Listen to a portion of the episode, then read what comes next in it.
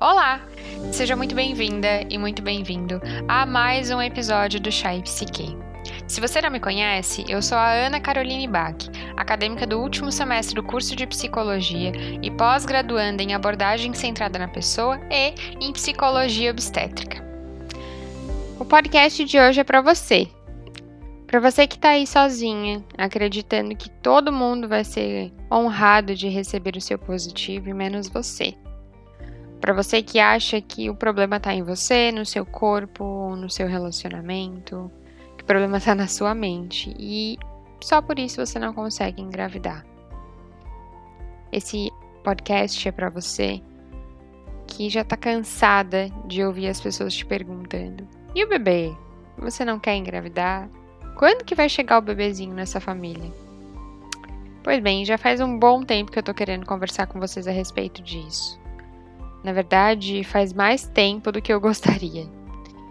Eu acho que, infelizmente, ainda é um grande tabu socialmente nas rodas de conversa entre famílias a gente conversar sobre o quão difícil é um casal conseguir engravidar. Sobre o quão difícil muitas vezes pode ser uma gestação chegar até o final.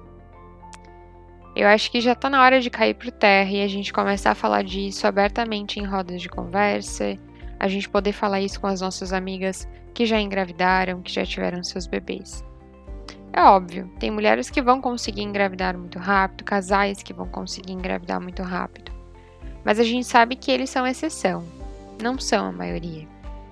Biologicamente, a gente sabe que depende de várias coisas, Depende do seu ciclo menstrual, depende de você estar no período fértil durante as tentativas, depende de você conhecer muito bem o seu corpo a ponto de saber se está fértil. Enfim, são inúmeras contas que a gente tem que fazer para poder entender o porquê que a, a gravidez não é tão rápida, não é tão simples. Outro fator que eu gosto de lembrar sempre é que os médicos mesmos já nos avisam, né?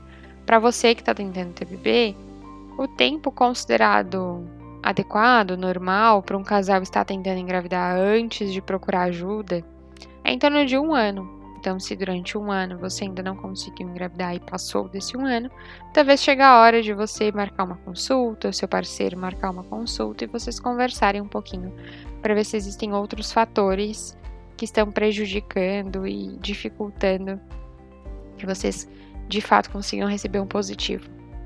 Mas Sabendo disso tudo, que provavelmente eu acredito que você já deve ter pesquisado no Google ou você já deve ter conversado com a sua ginecologista, o que eu quero conversar hoje é que como é difícil passar por esse processo é, e se sentir muitas vezes é, inútil ou até sentir que o seu corpo não funciona, se sentir frustrada, triste, e o quanto que isso pode abalar diretamente no relacionamento, se você tá casada, enfim, se você tá passando por isso com um parceiro, né?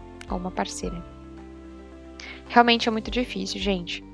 É, existem mulheres que nunca pensaram na possibilidade de se tornarem mães, mas tem mulheres que passaram grande parte da vida desejando e imaginando como que seria o seu bebê, quem, com quem elas compartilhariam essa vida da maternidade. E também, não importa que tipo de mulher você foi, se você teve esse sonho ou não, a partir do momento que você deseja, é, o sofrimento e o sentimento vão ser muito parecidos. Gosto de dizer que dor, é, sofrimento a gente não compara, cada um tem o seu. Não é moeda de dizer, não é troféu dizer quem sofre mais e quem sofre menos. Sofrimento é sofrimento. E dentro desse processo de tentativa é muito estressante, né? Tanto porque a gente já começa a se cobrar da gente, começa a se questionar o que, que tem de errado com o nosso corpo, o que, que a gente está fazendo de errado, o que, que os nossos parceiros talvez estejam fazendo de errado. E para ajudar, ou não, aqui eu estou sendo irônica, as pessoas ao nosso redor começam a questionar. E o bebê? Você não tem interesse de ter um bebê? Ah, mas como assim? Já tá passando da hora, ou vocês já estão casados há muito tempo. E esquecem que existem vários fatores para um casal não estar grávido. O primeiro deles, eles não desejarem ter um bebê. e outro de que talvez eles estejam tentando há muito tempo, e outro de que talvez já tenha até recebido alguns positivos, mas a gravidez não conseguiu se manter, não conseguiu chegar até o final, que a gente imagina que é segurar os nossos bebês no colo.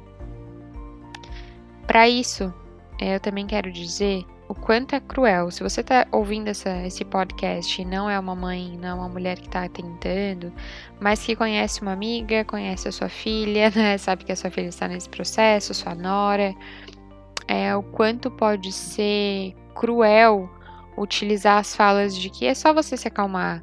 Eu ouvi na televisão um casal que tentou por 10 anos e aí quando eles adotaram, ela engravidou. Gente, não é tão simples assim.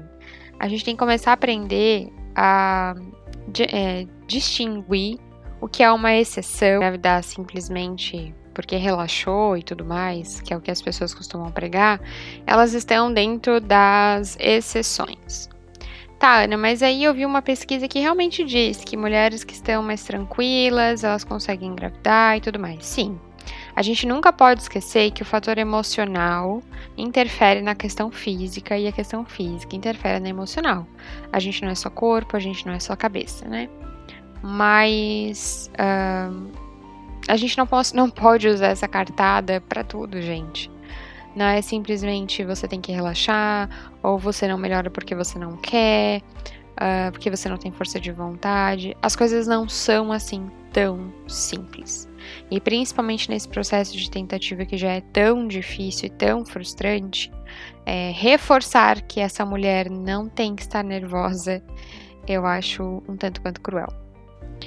Agora, para você que está me ouvindo aí de novo, que está passando por tudo isso, eu acho que é imprescindível é, você cuidar de você. Se você está passando isso junto com seu, seu parceiro, junto com a sua parceira, se é um desejo de vocês, é importante manter a conversa entre vocês a mais clara possível. É importante saber que vai ser desafiador, que muitas vezes vocês podem pensar em desistir e que é esperado que vocês se briguem, que vocês discutam e que às vezes aquilo que você imaginou que ia ser muito mais fácil, é, romântico e lindo, na verdade parece um pé de guerra.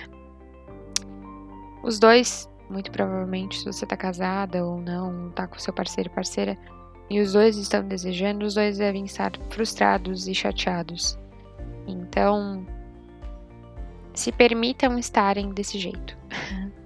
se permitam chorar, se permitam ficarem bravos, bravos com o universo, bravos com vocês mesmos, bravos com o seu parceiro ou parceira. Mas também se permitam entender o motivo dessa raiva. Entendam que é processo. Eu costumo dizer é, que é muito importante a gente conversar com a gente mesmo em qualquer fase da vida, né? Seja no momento que a gente está muito feliz ou no momento que a gente está muito frustrado. E principalmente nesse processo de tentativas, registrar de alguma forma como você está se sentindo é muito importante. Tem pessoas que gostam de se filmarem conversando, tem pessoas que gostam de escrever, tem pessoas que gostam de pintar, de desenhar, de cantar, de dançar mas não importa qual é a forma, desde que você se expresse, desde que você consiga respirar um pouco e viver esse tempo sozinha ou sozinho. Por isso, registre, é, escreva de forma ao viva esse sentimento, muitas vezes de dor, é, de alguma forma que não seja só engolindo e achando vamos para o próximo mês, vamos para o próximo teste, vamos para a próxima tentativa. Enfim, se permita em a cada tentativa frustrada se despedir desse mês que não aconteceu, se permita é, chorar e se permita estar vulnerável. Acho que a grande questão das tentativas é que a gente se sente extremamente vulnerável, né? A gente não se sente no controle de nada. E aceitar nossa vulnerabilidade perante isso é é significativa. É importante mesmo que a gente entenda que esse processo está entregue a outras questões que não dependem só de nós.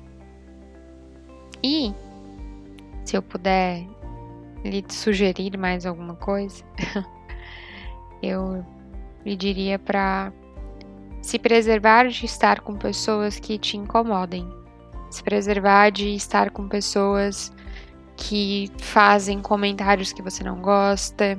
É, selecione um grupo de amigos que te apoie, selecione um grupo de amigas que você pode falar abertamente, que você pode falar da raiva que está sentindo e não ser julgada, que você possa estar perto de pessoas que você ame, para que então todo esse processo seja um pouco mais leve, para que todo esse processo é, faça você se sentir um pouco mais relaxada. Eu espero que a nossa conversa de hoje tenha te feito te sentir um pouco menos sozinha.